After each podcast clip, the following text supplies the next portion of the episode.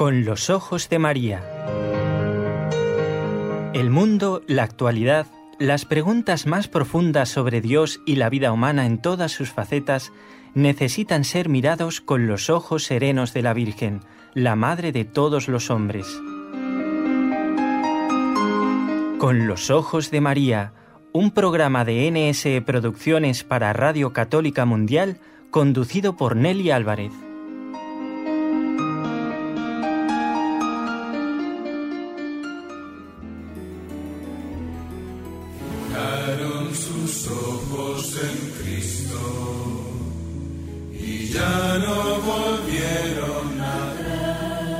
Este momento, eh, la comunidad más perseguida en el mundo es la Iglesia Católica en diversos países lugares, continentes. Es un, un momento que eh, cómo vivir nuestra fe, eh, perseverar en fidelidad, eh, dar testimonio a Jesús, participar en su pasión. Estos hermanos han participado en la pasión y han vivido con alegría, porque con Jesús podemos sufrir hoy sin perder la alegría.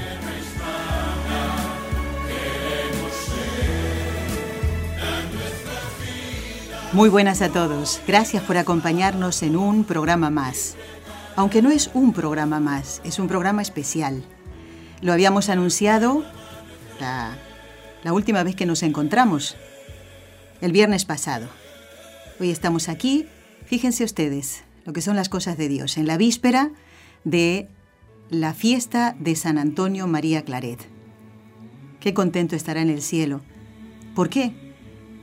porque 109 hijos espirituales suyos, el sábado pasado, en el templo de la Sagrada Familia en la ciudad de Barcelona, fueron beatificados. En representación del Papa, nos visitó el cardenal Angelo Amato, prefecto de la Congregación para las Causas de los Santos. Y esa voz que ustedes escuchaban al principio es la del padre Matthew Batamatam, que es el superior general de los religiosos claretianos que con tanto cariño nos atendió en la sede de la comunidad eh, claretiana aquí en la ciudad de Barcelona. Esta comunidad que conoció a algunos mártires y muy particularmente al hermano Fernando Saperas, al beato hermano Fernando Saperas, porque él, haciendo el servicio militar aquí en la ciudad de Barcelona, va al santuario del Inmaculado Corazón de María y ve a estos religiosos son claretianos, le llaman la atención y él decide hacerse claretiano también. De él vamos a hablar en algunos momentos del programa. 109 nuevos beatos y mm, encabezan el grupo tres nombres. El sacerdote Mateo Casals, el estudiante Teófilo Casajús y el hermano Fernando Saperas. ¿Y por qué ellos tres? porque simbolizan la diversidad vocacional de la congregación de los claretianos. Todos fueron asesinados, los 109, a causa de la fe y de la condición de religiosos, aunque las circunstancias de sus muertes fueron diferentes. Fueron asesinados en grupo o por separado. El programa de hoy va a recordarlos con muchos testimonios. No se pierda ninguno de ellos.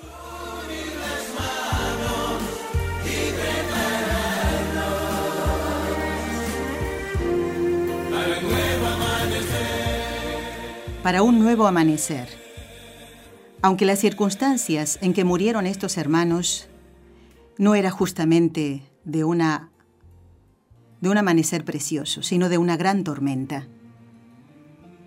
¿Por qué se llegó a esta barbarie de asesinar a personas que no habían tomado las armas, que eran religiosos, sacerdotes, hermanos, Vamos a escuchar ahora al padre Jorge López Teulón, postulador de las causas de 900 mártires en la provincia eclesiástica de Toledo, en España, que nos visitó la semana pasada y grabó estos cortes de voz. Él nos comenta cómo se llegó a la persecución religiosa en los años 30. Nos hemos empeñado en explicar desde hace mucho tiempo que la persecución religiosa no solo son los meses de la guerra civil, De hecho, insistimos en que no se puede decir mártires de la guerra civil. Se habla de un periodo que comienza en el año 1931 y hablamos de la gran persecución, 1931-1939. ¿Esto por qué y de qué manera se puede mm, sostener históricamente? En el año 1930, en diciembre de 1930, ya algunas personas quieren quemar el palacio del obispo Manuel González en Málaga.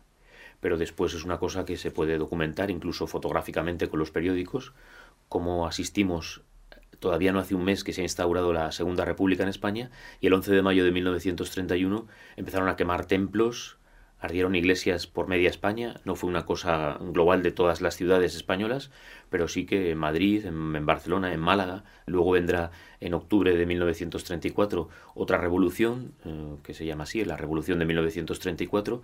En el año 31 solo podemos hablar de, de persecución de las cosas, que es también otro nombre que hemos dado, que se refiere a que se queman templos. Se queman templos, que hay templos que desaparecen de, de sus cimientos, se quemaron y desaparecieron muchas imágenes de que se que procesionaban en Semana Santa, por ejemplo, desaparecen en esos, sobre todo en Andalucía, en Córdoba, en Sevilla, en Málaga, desaparecieron. Después, en el año 1934, nos encontramos con las primeras víctimas.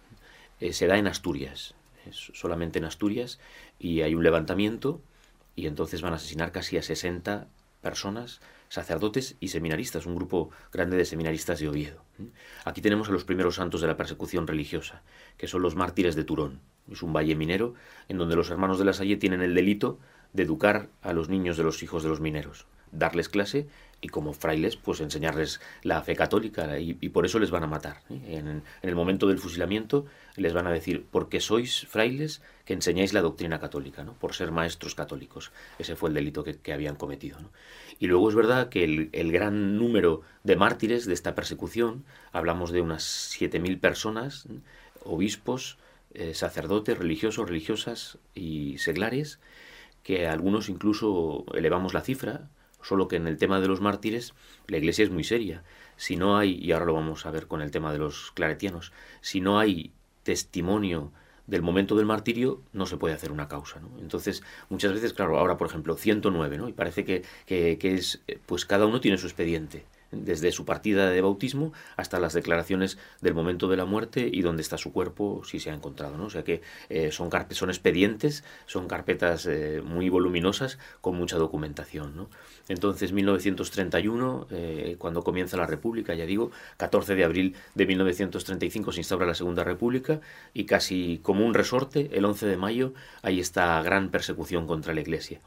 Luego pasamos al año 1934 con las primeras víctimas y luego a partir del verano de 1936, cuando estalle la guerra, pues sí que ahí es verdad que numéricamente desde eh, julio mm, casi a los días, igual, el 18 de julio estalla la guerra y enseguida a las horas y a los días comienza a haber eh, una cantidad eh, enorme de personas asesinadas dentro de, dentro de la iglesia, religiosos, religiosas, repito, sacerdotes y obispos, desde el, sobre todo el semestre de julio a diciembre. Ahí va a ser donde va a haber el gran monto de todos, de todos estos mártires. Aunque hay personas que murieron después del 1 de abril de 1939, que es cuando acaba la guerra, porque han estado en pelotones de fusilamiento, por heridas de martirio, y, mueren después del 1 de abril, se pone un poco el cierre en el martirio del último obispo, el beato Anselmo Polanco Fontecha, en febrero de, el 7 de febrero de 1939. ¿no?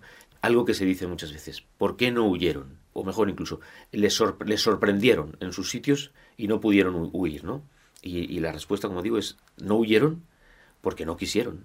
Y no huyeron sabiendo ya lo que venía. O sea que la persecución no les sorprende, porque estoy hablando que desde el año 1931 ya había una persecución en febrero de 1936, por ejemplo, en el Congreso se van a levantar algunos eh, diputados para defender a la Iglesia y van a hablar ya de prohibiciones del Corpus Christi, que se ha prohibido sacar las procesiones del Corpus Christi, que se han prohibido actos en la Semana Santa, pero si vamos para atrás, con una cantidad de leyes, por ejemplo, la expulsión del cardenal primado de Toledo en el año 1931 o en el año 1933 la expulsión de los jesuitas. ¿no? O sea que se puede hacer todo un seguimiento de persecución en donde se ve claramente cómo se iba contra la Iglesia.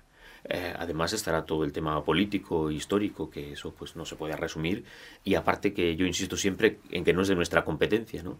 Aquí es que hay un levantamiento militar, hay un alzamiento, como ha dicho siempre eh, la historiografía, que se enfrentan eh, dos, eh, en la nación se enfrentan hermanos contra hermanos, eh, la parte que se llama nacional y la parte republicana, ellos mismos convenían en llamarse los rojos, ¿no?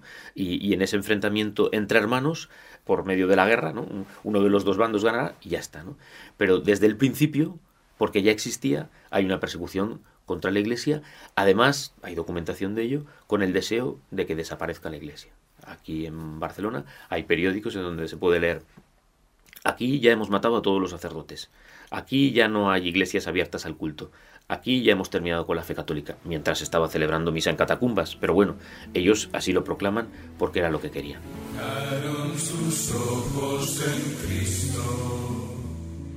En el programa Con los Ojos de María, correspondiente al día lunes 23 de octubre, estamos recordando a estos hermanos nuestros que dieron su vida por amor a Jesús y fueron fieles hasta el final. Volvemos a escuchar al padre Matthew Batamatam, superior general de los misioneros claretianos. Y fíjense qué coincidencia, ¿no? Ayer fue el Día Mundial de las Misiones. Mañana es el Día de San Antonio María Claret y hoy hacemos el programa especial. Y le preguntábamos al padre Matthew, una nueva beatificación, ¿por qué esto? Y además él se refiere a los mártires de hoy, del siglo XXI beatificaciones en este tiempo tiene un valor especial para fortificar los cristianos, pensando Medio Oriente, donde viven en momentos difíciles. Por eso yo digo es un momento para vivir la fe desde su profundidad, seguir Jesús hasta la fin.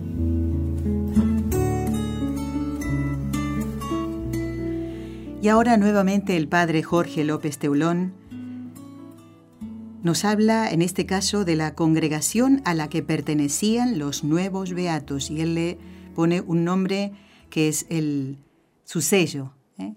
Él nos lo dice de esta manera.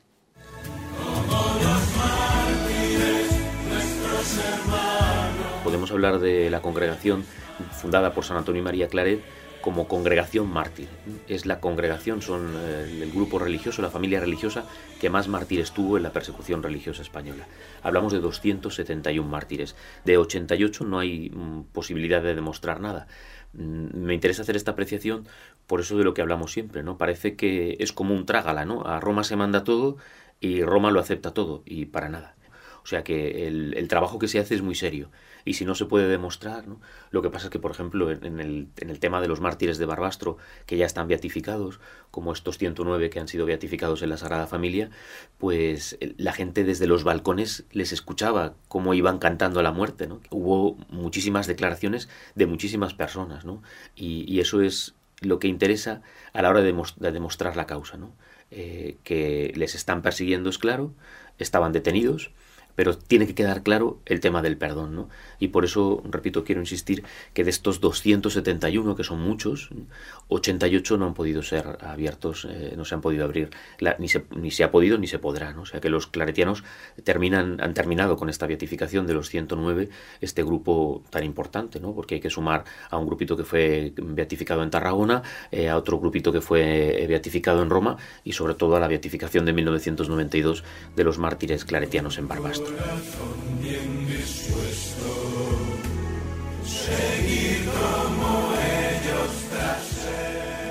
Durante eh, la Santa Misa, la ceremonia de beatificación, escuchamos la homilía del cardenal Ángelo Amato, como dije, prefecto de la Congregación para las Causas de los Santos. Este es un extracto de esa homilía. Les invito a prestarle muchísima atención, como a todas las voces que escucharemos y hemos escuchado en el programa, pero particularmente eh, la humilía del cardenal Amato. Como digo, no es, es solamente un extracto, y, pero daba pena eh, cortar lo demás porque es un tesoro realmente lo que el cardenal nos dice. Prestemos atención. Frente al diabólico tsunami de la persecución, los 109 religiosos claretianos reaccionaron con la eficaz arma de la caridad y del perdón. Para aquellos que querían aniquilar la presencia cristiana en España, los mártires respondieron perdonando, orando y gritando, no tenemos miedo. El sacrificio de sus vidas fue la semilla de un nuevo cristianismo más fuerte, más consciente de la verdad del Evangelio, que enseña a amar a los amigos e incluso a los enemigos, porque la única venganza del cristiano es el perdón de los enemigos. Por ello la Iglesia celebra a los mártires, no por venganza, sino para volver a proponer hoy, como ayer y como mañana, la eterna ley cristiana de la caridad sin límites. Los mártires que el Papa Francisco ha beatificado hoy son todos religiosos claretianos, fieles hasta el final a Cristo y a su vocación cristiana y sacerdotal. Se trata de 109 testigos heroicos del Evangelio, asesinados entre 1936 y 1937 en diversas ciudades españolas. Como en todos los procesos de beatificación, la Congregación de las Causas de los Santos analiza diligentemente la historia de cada uno de los siervos de Dios, verificando con testimonios y documentos el modo de su asesinato por odio a la fe y su disposición a aceptar con serenidad la muerte. Quien encabeza el elenco de los mártires, el padre Mateo Casals Mas, pertenecía a la comunidad de Sabadell, ciudad a pocos kilómetros al noroeste de Barcelona. Los padres estaban siempre disponibles para ayudar a los necesitados, siempre dispuestos a administrar la palabra de Dios y los sacramentos, según el ejemplo y el carisma del fundador, San Antonio María Claret. Eran por ello conocidos y apreciados por el pueblo, por su sencillez, su amabilidad, su generosidad y su disponibilidad. Daban un buen ejemplo por su piedad, su buen espíritu religioso, su apasionada obra apostólica. En julio de 1936, cuando estalló la revolución, el instituto y la iglesia fueron entregados a las llamas. Los misioneros se dispersaron entre las casas de conocidos, pero eso no fue suficiente para salvarlos. El padre Mateo Casals más, por ejemplo, fue apresado, encarcelado y fusilado al amanecer del 5 de septiembre de 1936. Su único delito era ser un sacerdote católico. Según los testigos, el padre Mateo se había preparado para el martirio. En el camino que conducía a su ejecución, varias veces repitió en voz alta, Viva Cristo Rey, viva el Sagrado Corazón de Jesús. A la comunidad claretiana de Cerveza, sin embargo, pertenecen los otros dos mártires que encabezan este numeroso grupo, el estudiante Teófilo Casajus Alduán y el hermano coaditor Fernando Saperas Aluja. En Cervera, en la provincia de Lérida, los claretianos tenían un centro de estudio y formación ubicado en la antigua universidad de la ciudad. Obligados a abandonarla, primero fueron dispersados, pero después, tras ser apresados, fueron todos asesinados sin juicio. En algunos casos llegaron incluso a sufrir torturas inhumanas y violencias vergonzosas. Fueron así martirizados muchos jóvenes claretianos entre ellos Teófilo Casajus Alduán, con apenas 22 años, estudiante de teología. Al estallar la persecución, abrazó con serenidad y fortaleza la palma del martirio, derramando su sangre por Cristo. El hermano Fernando Saperas tenía 31 años cuando fue martirizado al 3 de agosto de 1936 en el cementerio de Tárrega en la provincia de Lérida. no faltaron manifestaciones violentas de odio anticatólico como el desprecio de la corona del rosario, del crucifijo, del silicio. A un estudiante que residaba en Rosario, los milicianos marxistas le obligaron a tirarlo al suelo y pisotearlo. Ante su negativa, le metieron el crucifijo en la boca, empujándolo hasta el punto de hacerlo escupir sangre. Puñetazos y patadas completaron el suplicio. Fueron muchos e inhumanos las agresiones cometidas contra los religiosos. El padre Manuel Jové Ponet, por ejemplo, fue despojado de la sotana y de los pantalones y sometido a un vergonzoso tormento hasta el punto que los verdugos fueron detenidos solo por un señor consternado por la escena. Por un lado, nos contraría el hecho de que después de las torturas y los asesinatos, los milicianos se jactaban de sus abusos como si fueran actos gloriosos. Por el otro, los conforta el hecho de que todos los religiosos se comportaran con fortaleza y dignidad e incluso con alegría sin nunca traicionar su fidelidad a Cristo y a la Iglesia. Añadamos que antes del asesinato los milicianos prometían la libertad si los misioneros hubieran abjurar de su fe, pero ninguno lo hizo. Los mártires claretianos murieron con el nombre de Jesús en sus labios, con la esperanza en su corazón de entrar en la Jerusalén celestial.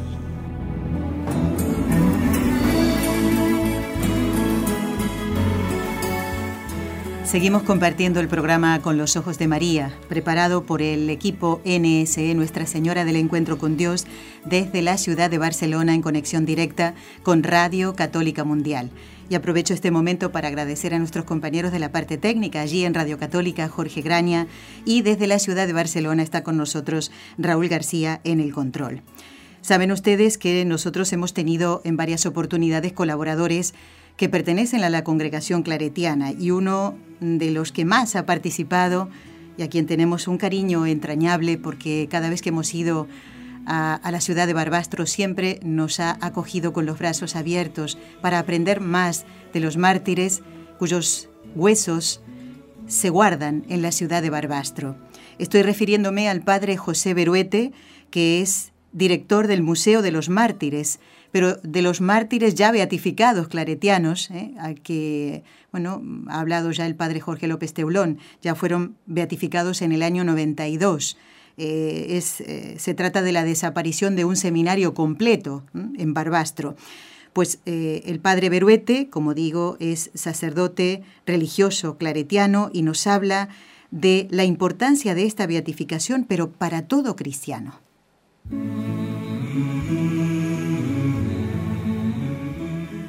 Esta beatificación, como todas las beatificaciones de mártires, tiene mucha importancia, no solo para la familia claretiana, sino para toda la Iglesia de Cristo, porque el martirio es para cualquier cristiano la suprema forma de identificación con Cristo.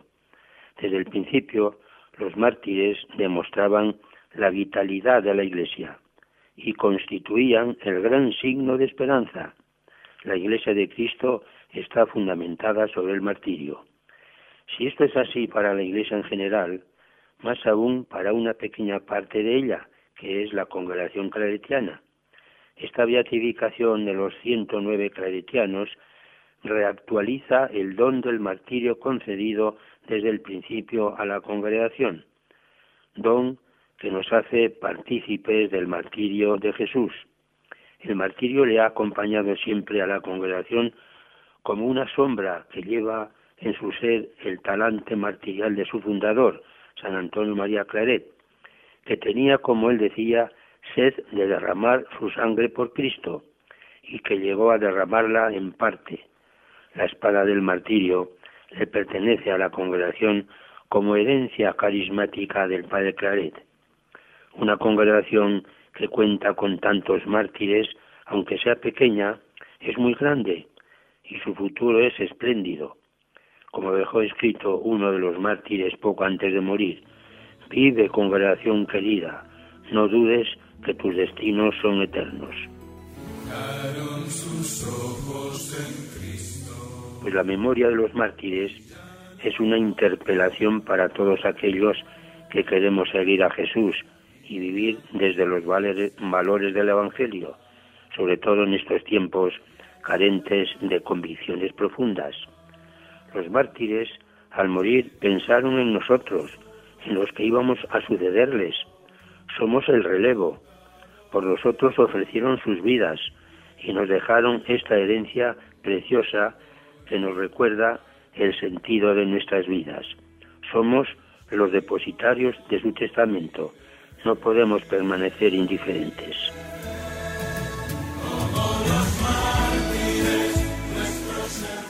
Misioneros hasta el fin. Ese es el lema de esta beatificación de 109 mártires claretianos. Y mm, tengo muchas cosas que contarles.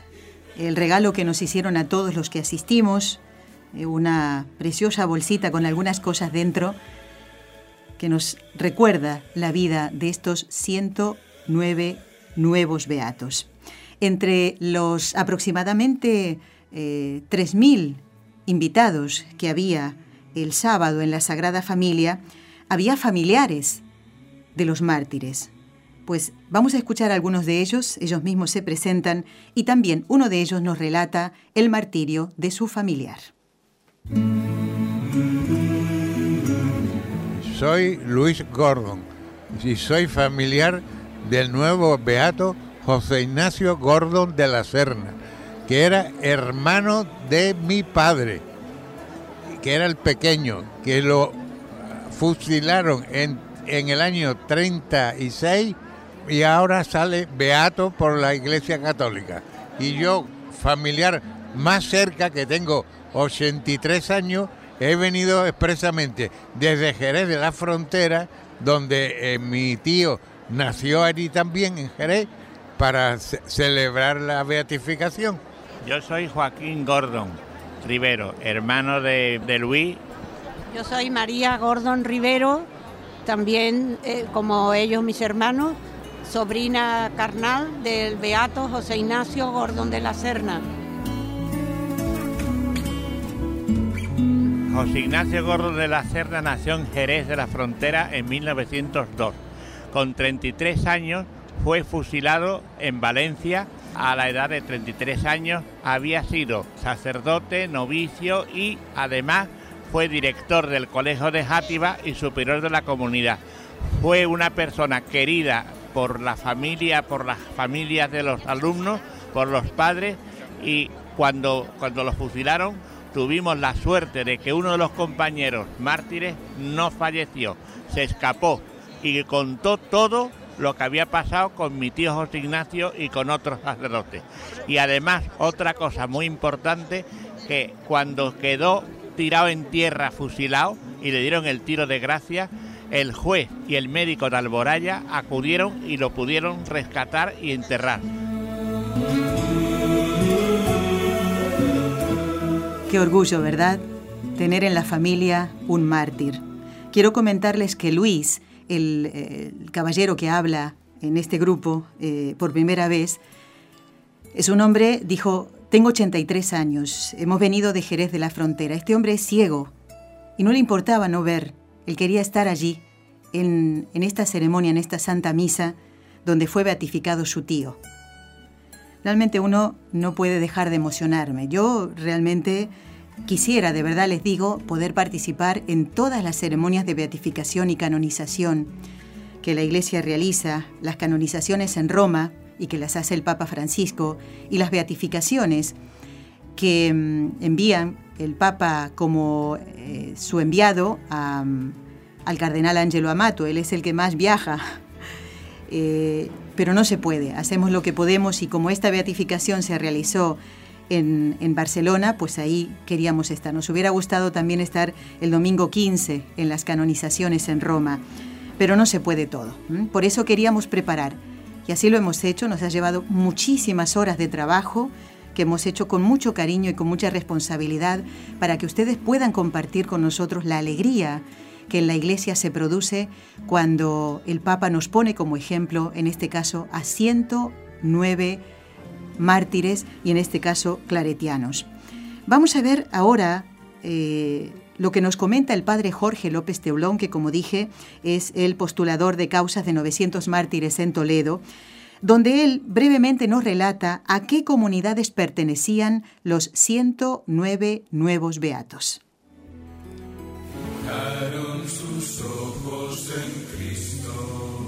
Luego de este grupo que ha sido beatificado en, Barcelona, en la Sagrada Familia, hablamos de 109 mártires que se distribuyen en comunidades eh, de Cervera, hay un grupo de Santander y otro de Valencia, del mismo lugar en donde nace, había una pequeña comunidad donde nace eh, San Antonio y María Claret, en Sallén, eh, de ahí también, mm, hay pues igual, en el año 1934, la imagen que se había colocado en 1906 en Sallén, que representa San Antonio y María Claret con un niño, en el año 1934, cuando se dan todos los conflictos en octubre con Companys, pues lo decapitaron. Decapitaron la imagen, que le cortaron la cabeza al santo y al niño, y luego en el año 1936 destrozaron toda la imagen. Pues ahí la comunidad de Sallén también sufrió el martirio. Es sobre todo el grupo de 60 mártires, de Cervera es el más numeroso, porque en realidad supera al de Barbastro, ¿no? Digo que la historia de Barbastro, tal vez por eso que se relata que había dos hermanos argentinos y enseguida contarán la historia, enseguida en Japón, en, el lejano Japón, pues tienen a los mártires de Barbastro, o sea que la historia de Barbastro fue muy definida, muy contada, ¿no? Y, se, pidieron oraciones enseguida a esos mártires, pero el grupo de Cervera es mucho más grande, ahí es donde estaba el seminario universidad, ¿no? Y por eso, bueno, pues este grupo de 109 mártires eh, se amplía la geografía, ¿no? Como digo, desde Santander hasta Valencia, aunque el gran grupo de mártires está en Cataluña.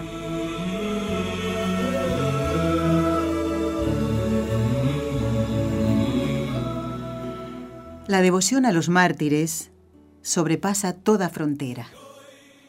Los mártires, y estos 109, no solo son queridos en su lugar de nacimiento o en el lugar donde murieron, como veremos después, escuchando a un sacerdote, sino que en toda la iglesia son queridos. Por eso vamos a escuchar ahora un testimonio entrañable. Nosotros estamos en, Barcelona, pero nos llega este testimonio desde el otro lado del océano. Hola, me llamo Juan José, tengo nueve años, voy a cuarto grado en la escuela de Nuestra Señora del Loreto, en Buenos Aires, Argentina. En casa somos cinco hermanos y yo soy el segundo. Les quiero contar que en octubre del 2016 tuve un accidente en mi ojo izquierdo. Fue cuando yo estaba jugando con mis hermanos sin darme cuenta, me, me choqué contra un picaporte de una puerta y me lo clavé en el ojo. Imagínense que fue una gran prueba. Con urgencia me llevaron hasta el hospital. Después de un rato me pudieron curar el ojito. Dice mi mamá que fue una gran prueba.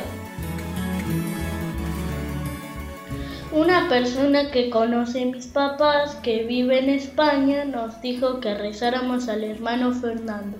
A él casi le, le sacaron un ojo y él y lo mataron porque defendió su pureza. Cuando estuve internado rezábamos todos los días la novena con mi familia. También empezaron a rezar en Colombia unos familiares y gente de esta radio. Quiero dar gracias a Dios por todas las personas que rezaron al hermano Fernando por mi salud. Dios los bendiga y muchas gracias.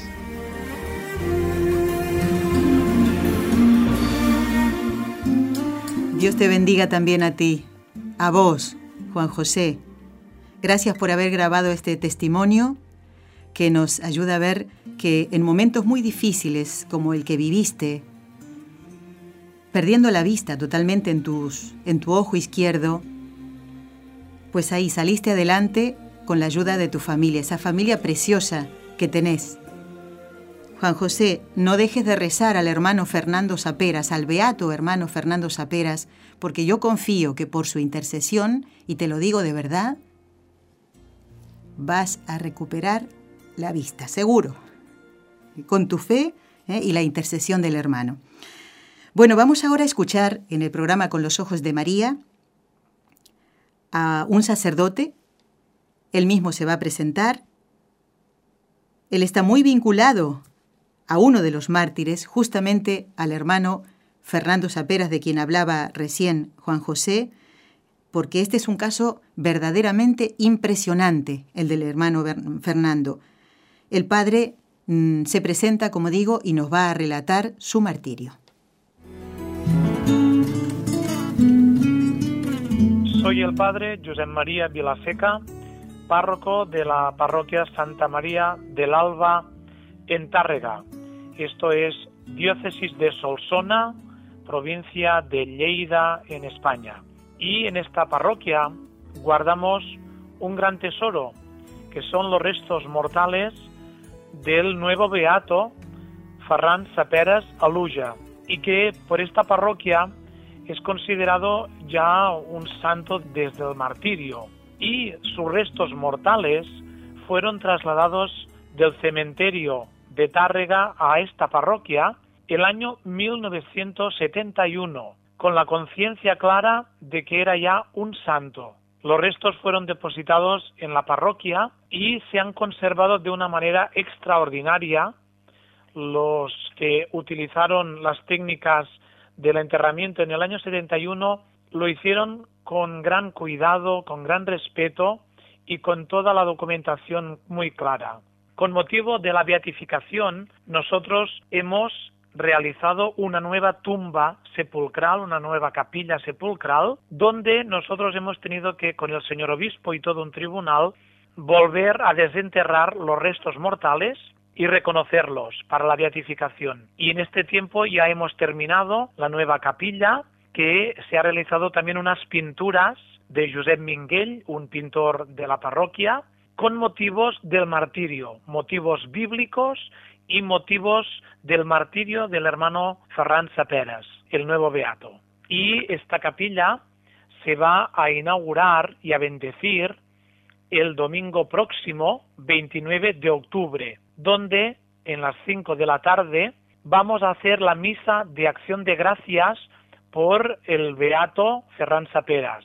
Vendrá pues el señor obispo a presidirla y muchos sacerdotes claretianos, familiares del mártir y mucha gente de Tárrega, Cervera, Alió, que fue su pueblo natal, y vamos pues a inaugurarla y a venerar los restos de este querido beato que queremos muchísimo y que hemos guardado su memoria, como decía al inicio, desde su martirio. Y Tárrega lo está especialmente contenta con esta nueva beatificación, con este nuevo beato, Ferran Saperas. El nuevo beato sufrió un martirio muy parecido al de Jesucristo, porque tuvo, podríamos decir, dos martirios.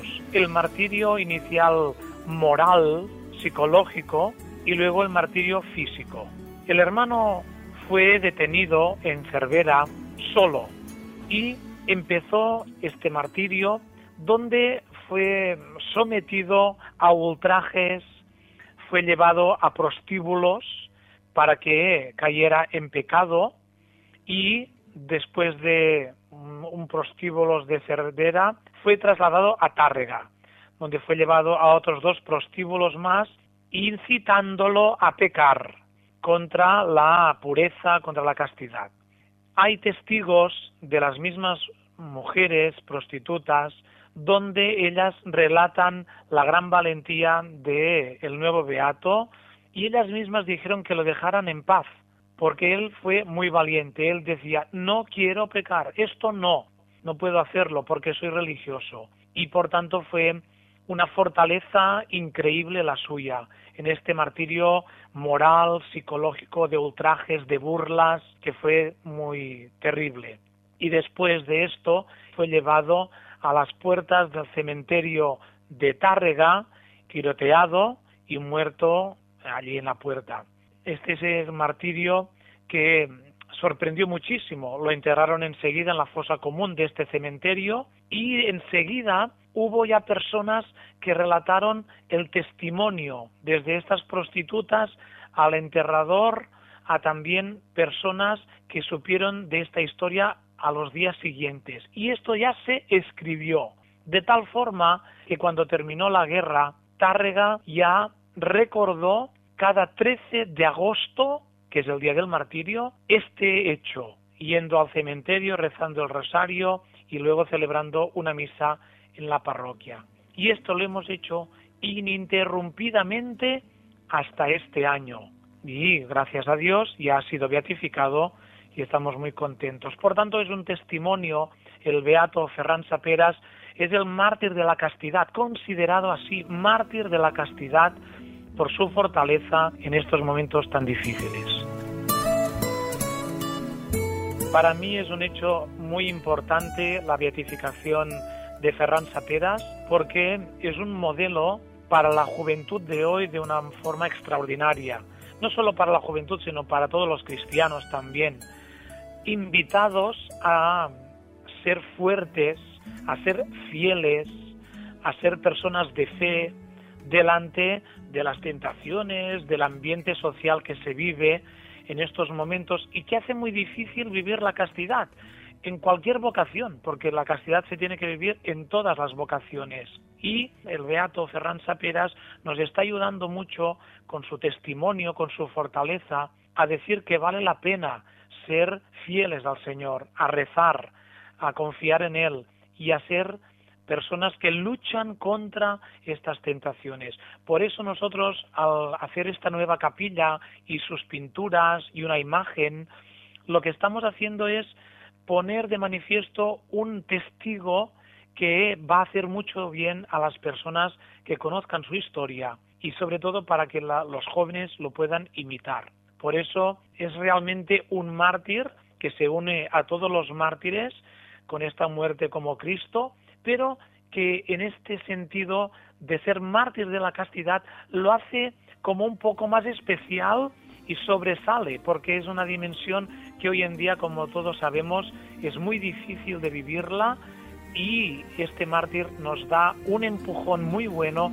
para vivir la castidad, la pureza en nuestros días.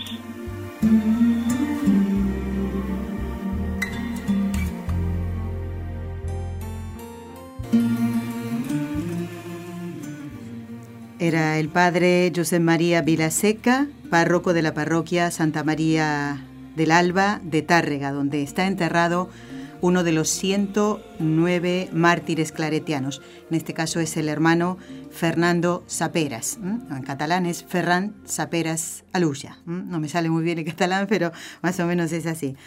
Bueno, estamos compartiendo este programa especial eh, a raíz de la beatificación de 109 mártires claretianos, este grupo encabezado por el padre Mateo Casals, el estudiante claretiano Teófilo Casajús y el hermano Fernando Saperas, que como dijimos simbolizan la diversidad vocacional de la congregación de los claretianos.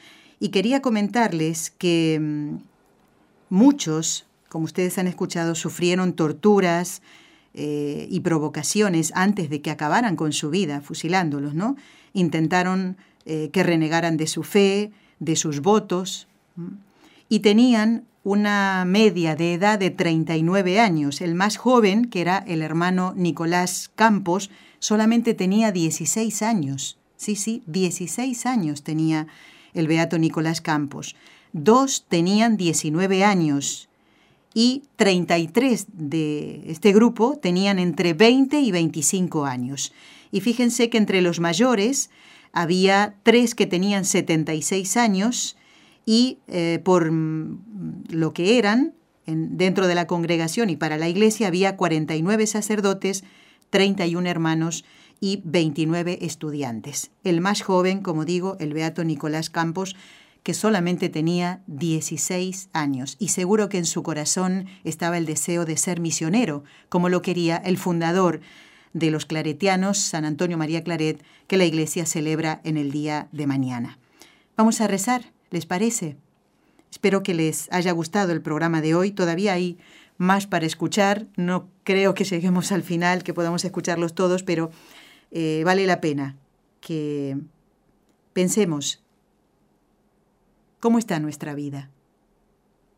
Esos pequeños martirios, entre comillas, incruentos que tenemos, el soportar los defectos del prójimo, de mi cónyuge, de mis amigos, de mis compañeros de trabajo, ¿cómo lo llevo?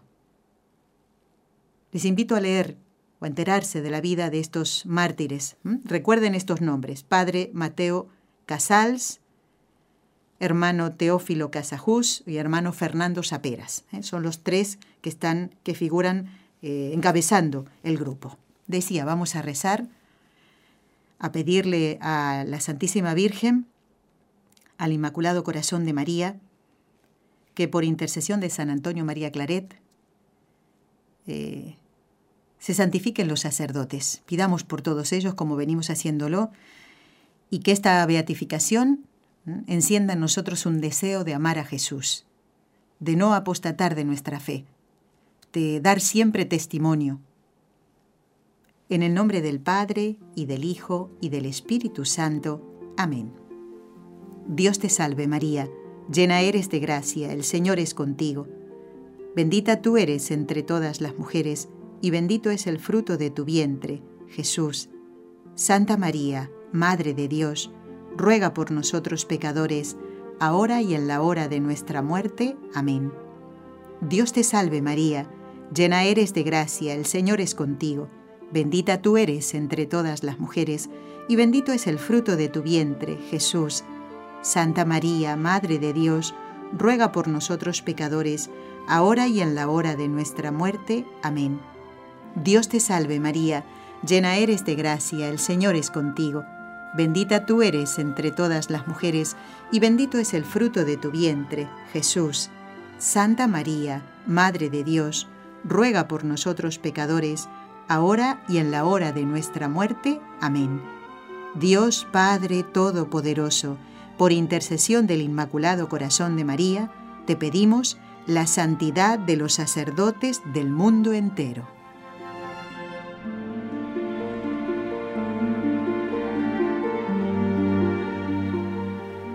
Durante la persecución religiosa en España, en la guerra civil, se calcula y distintos eh, expertos en el tema dan diferentes eh, cifras de personas que fueron asesinadas. Algunos citan 7.000 y otros inclusive 10.000. Pues quiero comentarles que entre este grupo inmenso de personas martirizadas hay también aquellos que no, no eran españoles. Por eso, como les decía antes, cuando la Iglesia beatifica o canoniza a alguien, en este caso beatificación de 109 mártires, nos debemos alegrar todos. No decir, ah, eso eran de ese país, bueno, pues a mí que... No, no, no. Porque la Iglesia cuando beatifica o canoniza a alguien nos lo pone como ejemplo para nuestra vida cristiana. Durante la persecución murieron personas de México, de Uruguay, de Colombia, de Cuba.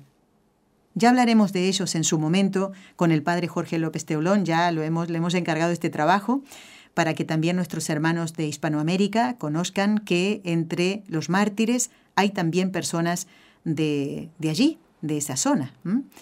El padre López Teulón citaba a dos estudiantes argentinos, eh, Parusini y Hall. Parusini era de la ciudad de Rosario, en la provincia de Santa Fe, y Hall era de, La Pampa, en la, en la Patagonia Argentina. Ellos se salvaron milagrosamente.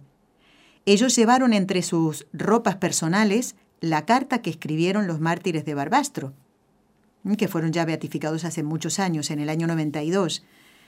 Y gracias a ellos, pues se pudo eh, rescatar esta carta escrita momentos antes de, la muerte, y en ella se ve la alegría de morir por Cristo. Eh, ojalá que estos nuevos mártires nos contagien esa alegría.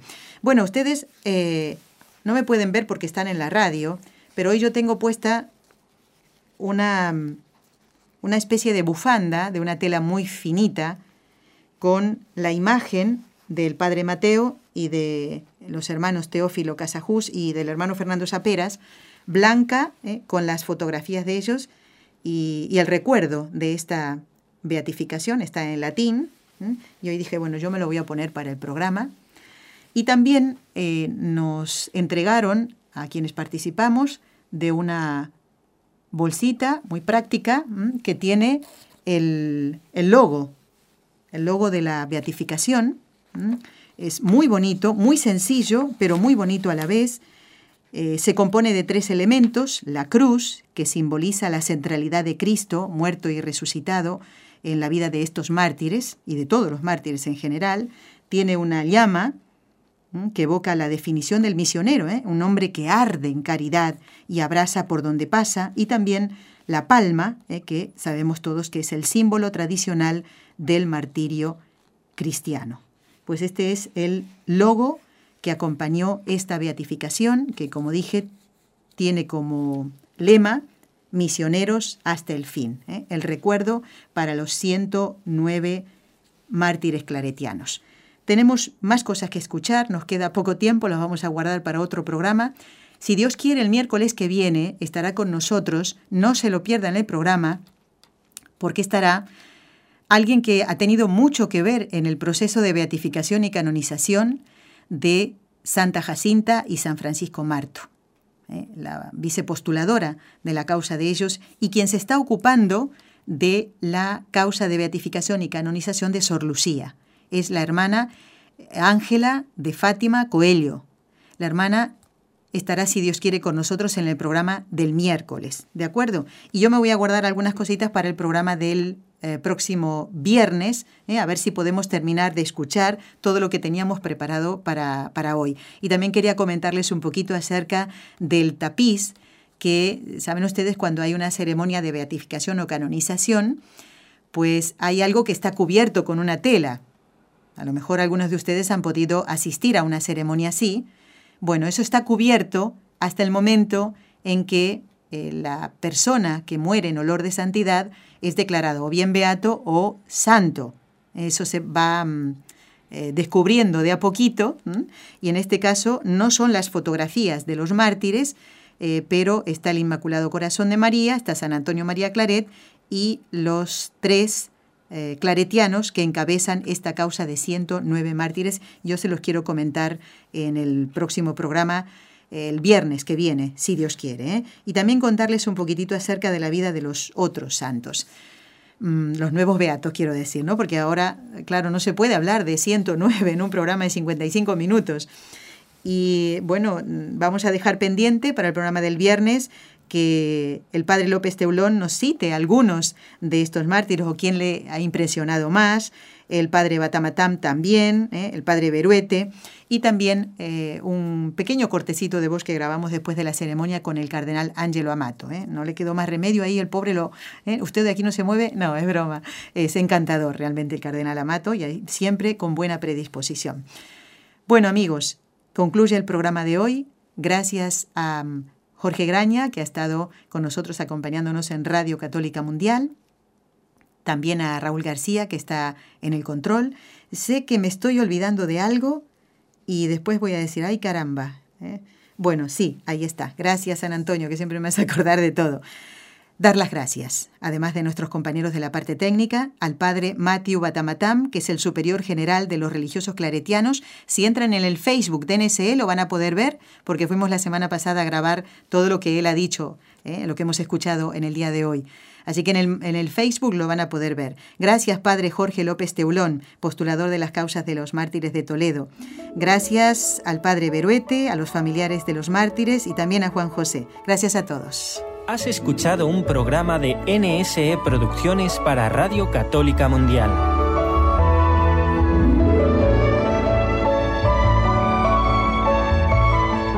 ¿Quieres conocernos? Escríbenos al correo electrónico con los ojos de María arroba nsradio.com. Envíanos tus sugerencias o comentarios con los ojos de María arroba nsradio.com.